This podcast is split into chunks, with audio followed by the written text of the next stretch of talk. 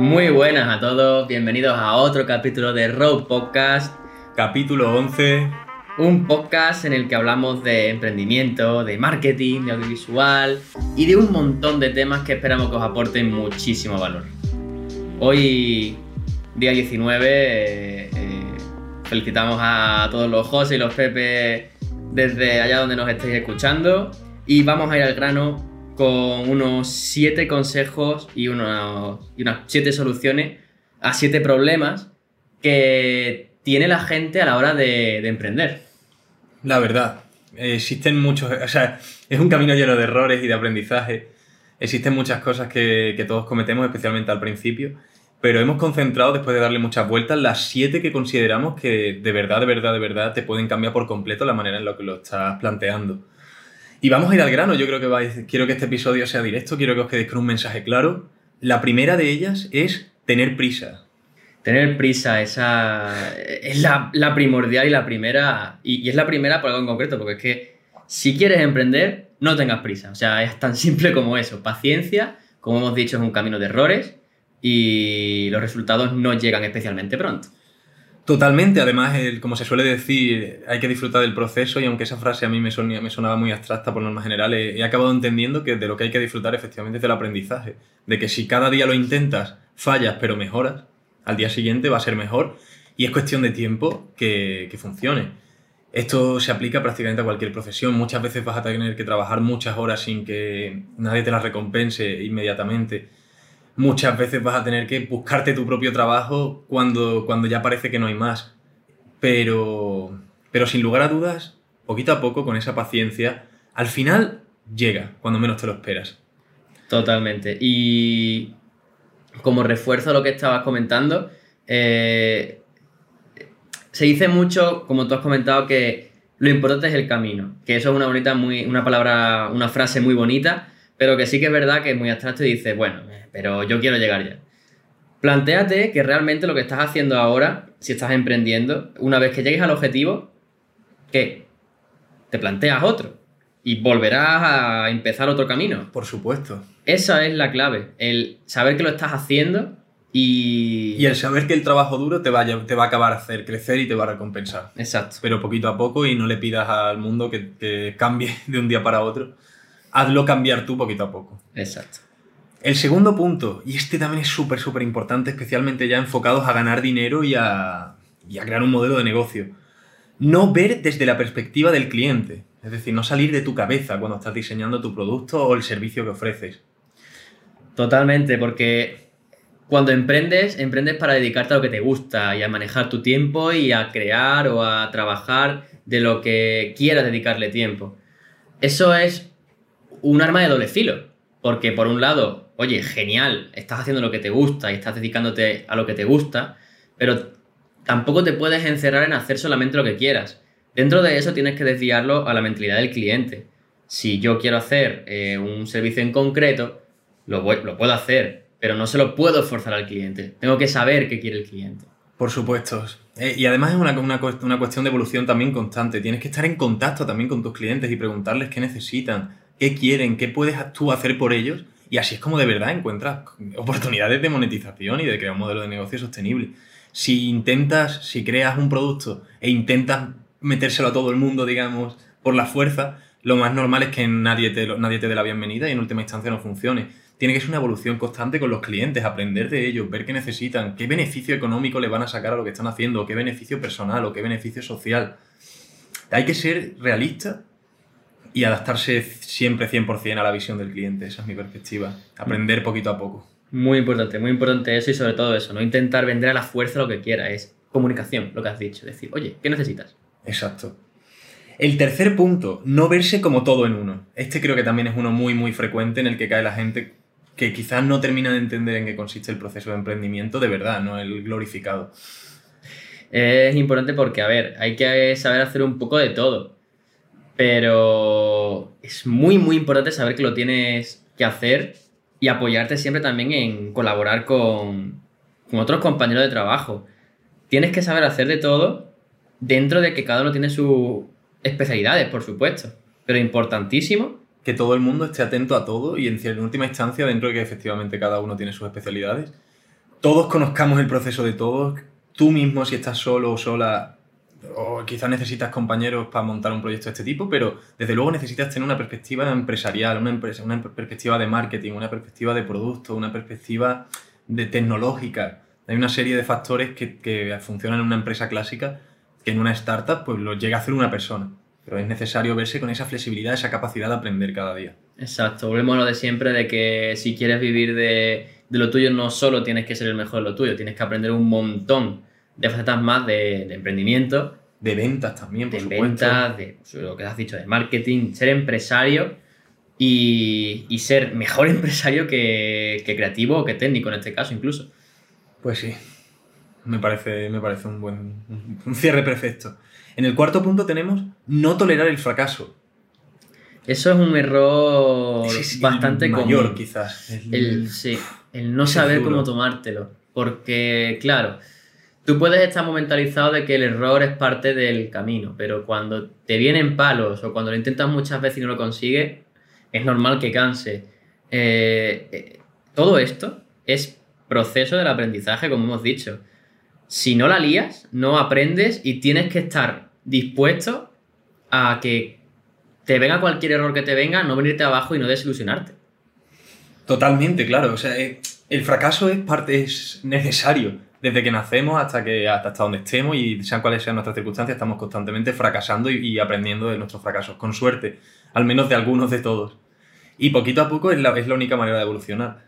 Entrar en parálisis por análisis porque calculas todas las posibilidades de lo que podría salir mal es muchísimo, muchísimo menos útil que probar las cosas, ver qué pasa con ellas, observar los resultados, aprender de ellos y, y volver a intentarlo. Y, e igualmente, si fracasas y te paraliza posteriormente al fracaso, no deberías. Tienes que ser consciente de que ha sido un proceso de aprendizaje, incluso aunque hayas perdido dinero, aunque hayas perdido mucho tiempo. Algo has aprendido seguro en el proceso, depende de las circunstancias más o menos y depende de qué. Y, y desde luego te va a aportar muchísimo valor de ahí en adelante. Y más vale cometer los errores antes y, y saber solucionarlos que cometerlos más tarde cuando ya mm, es más complicado. Y la, y la clave sobre todo es saber en concreto qué has fallado, qué, qué error has cometido. También, por supuesto. esa, esa es la clave, la clave de todo. O sea, vale, esto no funciona. Eh, vamos a cambiar, vamos a ver qué no funciona, vamos a ver por dónde puedo tirar. Vamos a ver qué funciona, qué parte no ha funcionado que ha hecho que el resultado final no sea el que yo quería. Eso en cada paso es importantísimo. Pues sí. Y vamos al quinto, de hecho, ya directamente con eso. Una vez sabes llevar el fracaso, una vez eres consciente de que tienes que ser un poco un todo en uno, una vez de que, que ves desde la perspectiva del cliente y tienes esa paciencia, ¿qué, ¿cuál es el siguiente paso? Muchísima gente se bloquea en que no es capaz, y esto de verdad no me lo encuentro literalmente todos los días, gente que no es capaz de valorar sus habilidades. Gente que sabe muchísimo de algo, o mucho de algo, desde luego más que la media, y no es capaz de darse cuenta de que te dediques al audiovisual, al marketing, a cualquier otra profesión, a la... Pero sobre todo si es de este ámbito creativo, quizás es, más cuando, es donde es más difícil verse.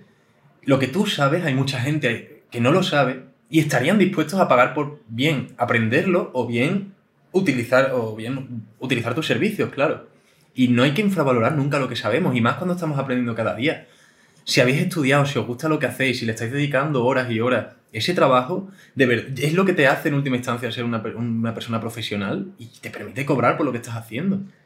Totalmente. Eh, a ver, esto ocurre principalmente, creo yo, porque el aprendizaje muchas veces y la evolución es tan lenta que no nos damos cuenta eh, de todo lo que hemos conseguido. Si de un día para otro consiguieras todo lo que has conseguido en estos últimos años, por ejemplo, te darías cuenta, pero como es tan lento, eh, se pierde esa percepción y no terminas de valorarlo. Pero tienes que pararte a pensar de vez en cuando, de vez en cuando, sí, perdón, a, a ver qué no sabías hacer antes y qué sabes hacer ahora, tu mentalidad ha cambiado, eh, habilidades que, que tengas y todo lo que has ido aprendiendo poquito a poco. Es, es vital. Porque Por si no, si no estás convencido de lo que haces, cómo lo haces y por qué lo haces, difícilmente No, vas a llegar a ningún sitio y vas Y a no vas a poder convencer a otros, que es en última instancia lo que convencer a la gente.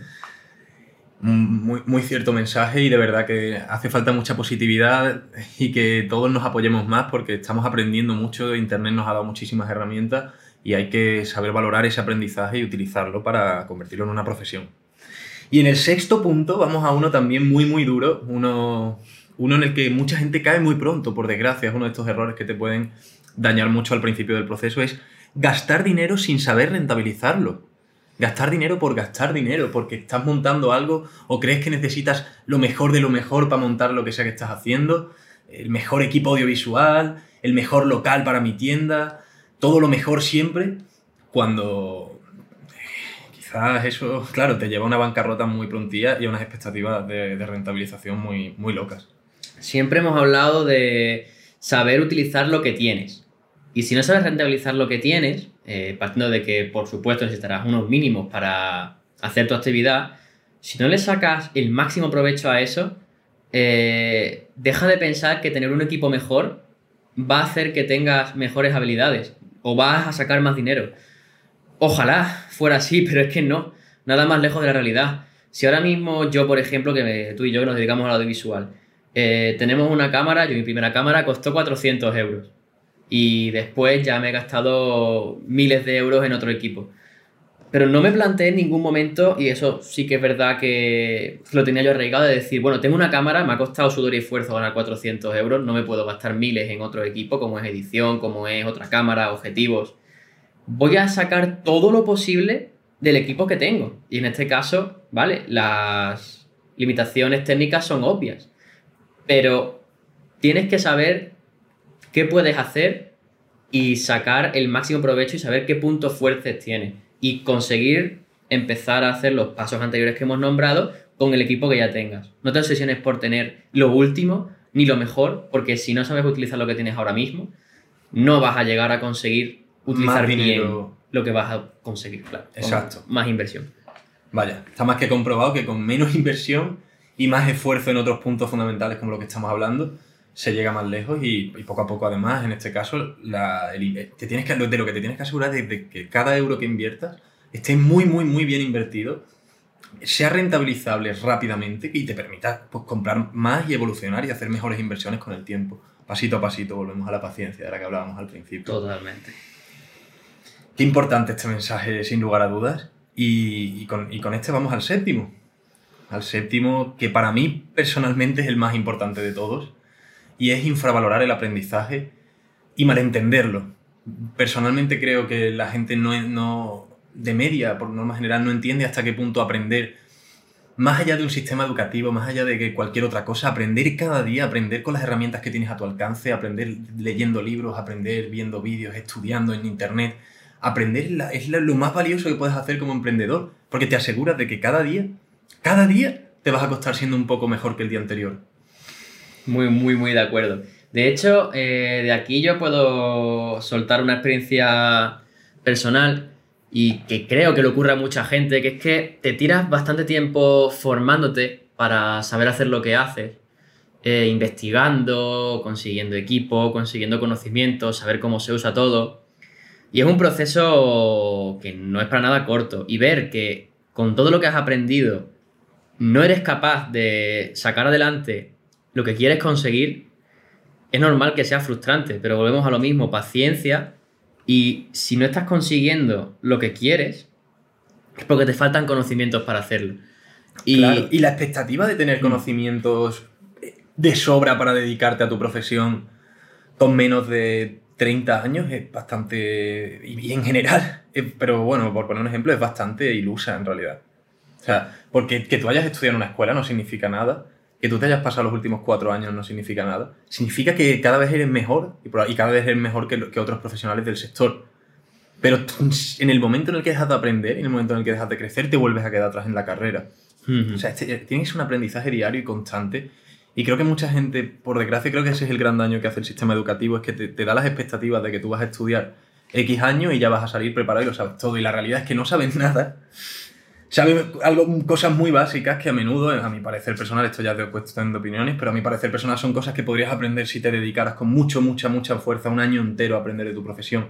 La mayoría de cosas que puedes aprender en cuatro años, o, uno o dos años.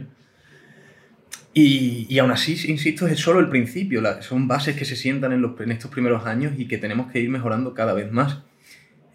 esto no tiene nada que ver con lo que hablábamos antes de saber valorar tus habilidades y saber monetizar el punto en el que estás y saber utilizar las habilidades que ya tienes.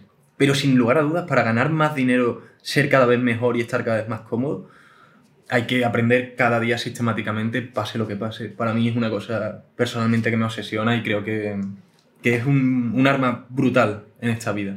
Además que, que, es bonito, mm, si, si, te cuesta ponerte a seguir aprendiendo más cosas todavía que te hagan falta, y insisto, vas a tener que estar aprendiendo siempre, eh, haciéndolo eh, de temas que te gusten, de temas que estén relacionados. Si te pones a aprender de cosas que sepas que te hagan falta, pero que a lo mejor no te ilusionen tanto, eh, no empieces por ahí. Empieza por coger el hábito de aprender por tu cuenta con los medios que, hay ahora mismo, que son miles, sobre todo internet, eh, que estén relacionados con cosas que ya te apasionen y poquito a poco amplía conocimiento cada vez más y cada vez más tendrás mejores resultados y más pronto. Es algo exponencial, como comentamos muchas veces. Totalmente, sí. Vaya, para mí es mi mantra en la vida y de hecho por eso lo quería dejar para el séptimo y le quería hacer tanto hincapié, porque creo de verdad que todo lo que he conseguido hasta donde estoy ahora ha sido gracias a lo que aprendo, a lo que aprendí, a lo que sigo aprendiendo cada día. Creo que tú lo estás pudiendo comprobar ahora más que nunca y, yo he podido comprobar cómo Dani se está poniendo las pilas y, el crecimiento efectivamente está siendo exponencial, no, no lineal, digamos. Y sin lugar a dudas tenemos que apostar por este aprendizaje que, es transversal dentro de los siete consejos de los que hemos hablado hoy. Vamos a recordarlos. El primero es tener demasiada prisa, no tener paciencia. El segundo es no ver desde la perspectiva del cliente, no salir de tu cabeza cuando estás creando el producto o el servicio que quieres ofrecer. El tercero es no verse como una persona que tiene que ser un todo en uno, que saber de ventas, de, de la producción de lo que estás haciendo, tienes que saber de marketing. El cuarto es no tolerar el fracaso, que este es muy muy importante, ya lo hemos hablado hay que aprender del fracaso, utilizarlo como una herramienta de crecimiento y seguir adelante. El quinto, no valorar tus habilidades. Esto también acabamos de hacer hincapié de nuevo. Tienes que saber cuánto sabes, seguir aprendiendo y monetizar lo que sabes ya actualmente y seguir monetizándolo más y mejor conforme más aprendes. El sexto es gastar dinero sin saber rentabilizarlo. Este es muy, muy importante, por favor. Que nadie se deje muchísimo dinero intentando montar un negocio sin primero tener un feedback, una realidad, saber si, si gana dinero con ellos, si los clientes lo quieren. Empezad con lo, que te, con, lo, con lo poquito que tengáis, lo que se llama en el entorno de emprendimiento un mínimo producto viable. Probadlo y cuando veáis que está funcionando empezáis a invertir en él. Y el séptimo, de nuevo, infravalorar el aprendizaje, de verdad, cada día en cosas que os gusten, hay que aprender a aprender también, eh, hacer el esfuerzo de, de empezar a leer más, quizás, de, ver más vídeos, también encontrar el formato que más os gusta y profundizar en estas cosas que os, que os gustan, en las cosas que entendáis que, también os, van a hacer falta. Y de verdad que vais a notar un, cambio muy, muy positivo en muy poco tiempo. Totalmente, estos son los... una de las siete claves, por supuesto iremos dando muchísimos más consejos y seguiremos hablando de un montón de temas más para que cada vez tengáis más información y aprendáis más y como siempre ha sido un verdadero placer. Esperamos que os haya servido eh, toda esta información y si tenéis cualquier duda, si creéis que podéis aportar, que seguro que sí, cualquier otro error clásico, contad vuestra experiencia, vamos a compartir todo lo que sabemos y lo que hemos vivido en los comentarios.